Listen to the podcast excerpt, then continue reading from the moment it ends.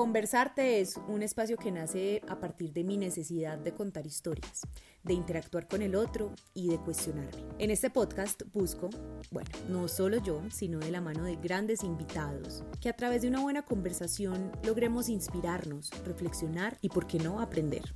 Y es que yo, Manuela Valdés, confío ciegamente en el poder transformador que puede tener la palabra, porque una frase dicha en el momento adecuado y escuchada en el momento preciso puede cambiarnos la vida. Ay, o al menos eso es lo que decido creer.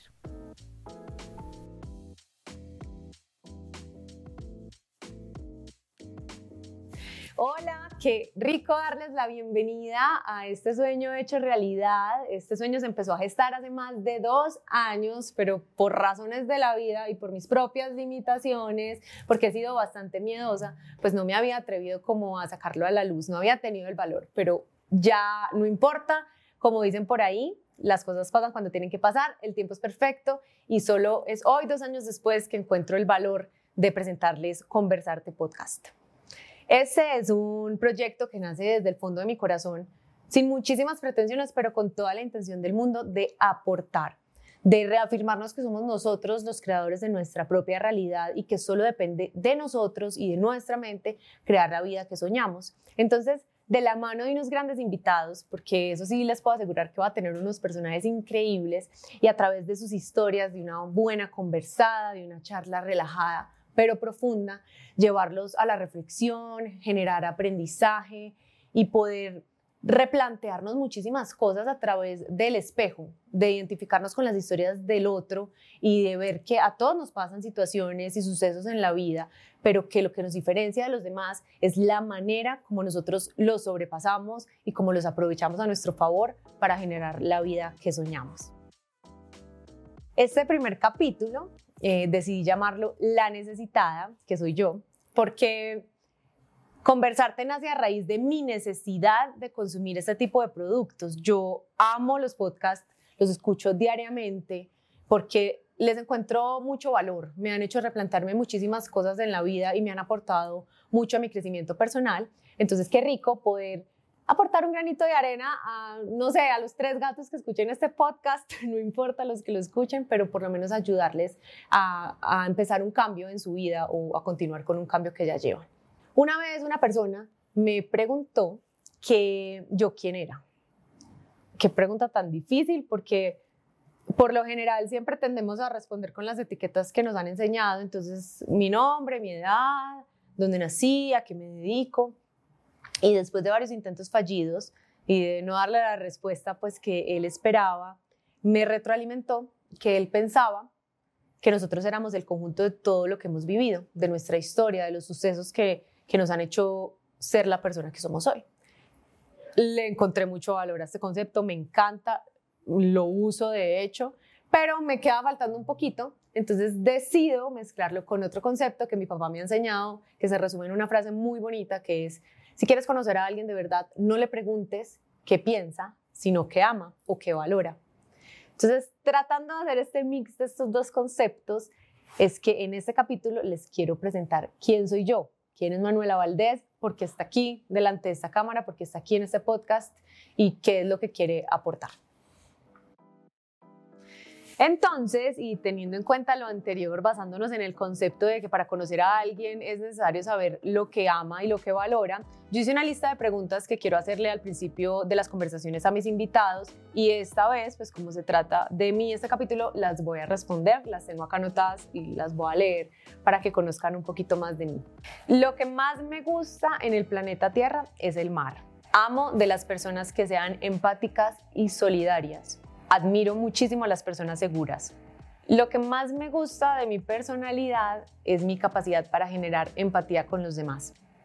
Mi pasatiempo favorito es hacer ejercicio y meditar. La frase de mi vida es, si quieres cambiar el mundo, cámbiate primero a ti. Mi comida favorita es una buena hamburguesa, el helado y la torta de chocolate. Lo que más me gusta hacer cuando me despierto es agradecer porque estoy viva. De mi papá heredé la empatía y la capacidad de escuchar. Y de mi mamá heredé la tenacidad. La utopía de mi vida es que todos los seres humanos decidamos cuidar el planeta, cuidarnos a nosotros mismos. Amo las películas de suspenso, es mi género favorito.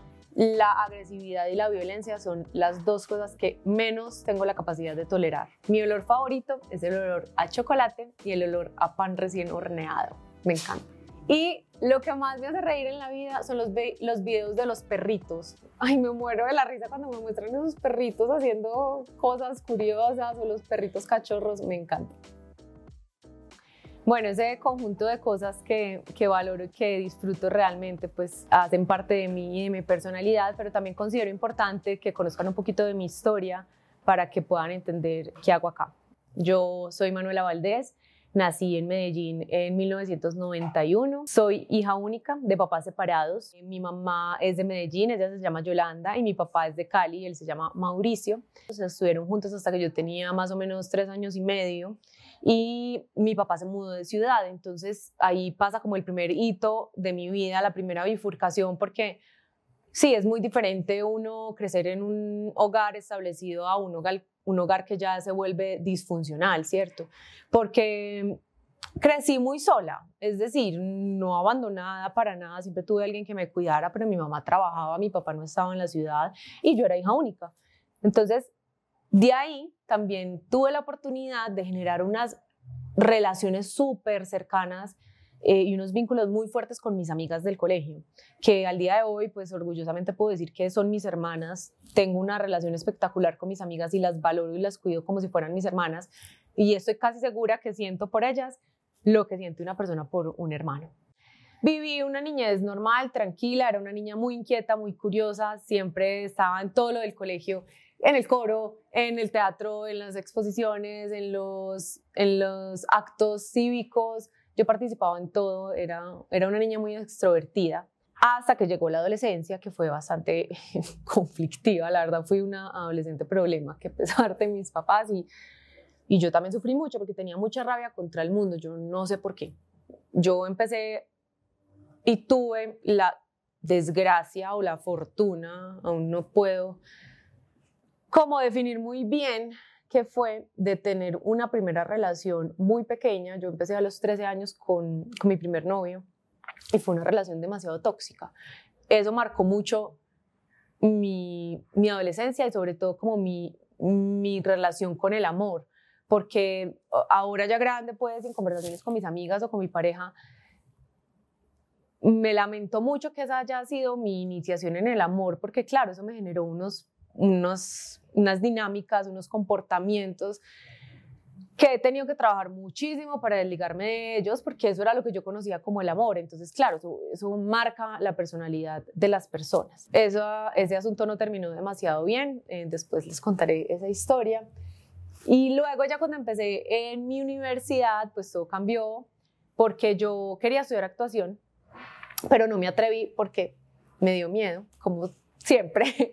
Entonces decidí estudiar como una carrera más estructurada y me metí a estudiar comunicación social y periodismo. Hice toda mi carrera, me fue súper bien, estaba en mi salsa. A mí me encanta todo el tema investigativo del periodismo y me encanta todo el tema de edición, detrás de cámara, como la, parte creativa del audiovisual. Hasta que mm, hice la práctica de la universidad y estaba un día en la oficina y dije, me cayó así como el 20, como dicen en México, el baldado de agua fría y decidí que yo no quería trabajar en una oficina, que yo no entendía yo qué estaba haciendo ahí, que yo quería ser actriz.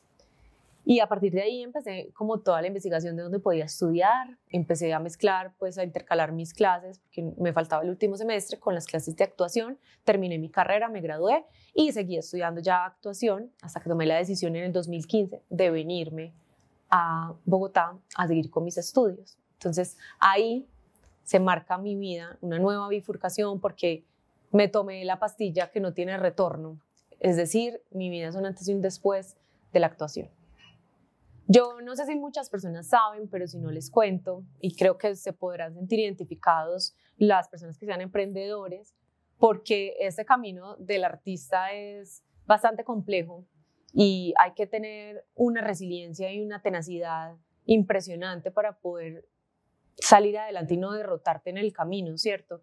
Yo, yo eran esas cualidades que sabía que tenía, pero que me cuestionaron mucho la vida, o sea, me, me sentí muy débil en algunos momentos porque te tienes que enfrentar todo el tiempo a el rechazo, a que te digan que no, porque no es lo que tienes asegurado. Entonces, hacer audiciones, castings, que te digan que no, entonces empiezas a sentirte es como que tú eres insuficiente, como que tú no eres capaz.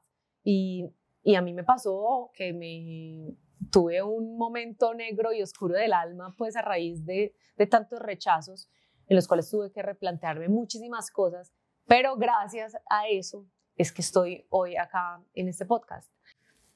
Y conversarte, que es el arte de conversar, está pensado es porque a mí me encanta contar historias y de cierta manera lo que hacemos en la actuación es interpretar personajes que cuenten una historia, que generen algo en el público, y un podcast puede lograr eh, algo muy parecido, es decir, a través de las historias de otras personas y en este caso de mi, de mi historia, poder generar inquietudes, cuestionamientos, algo, lo que sea, en la persona que nos esté escuchando y que nos esté viendo. Entonces, yo soy una fiel creyente del poder de la palabra, porque es que cuando escuchamos una frasecita, en el momento adecuado a nosotros nos puede cambiar la vida. Y esto es este proyecto, de eso se trata y espero realmente que les guste muchísimo. Es con todo mi amor. Bienvenidos a Conversarte.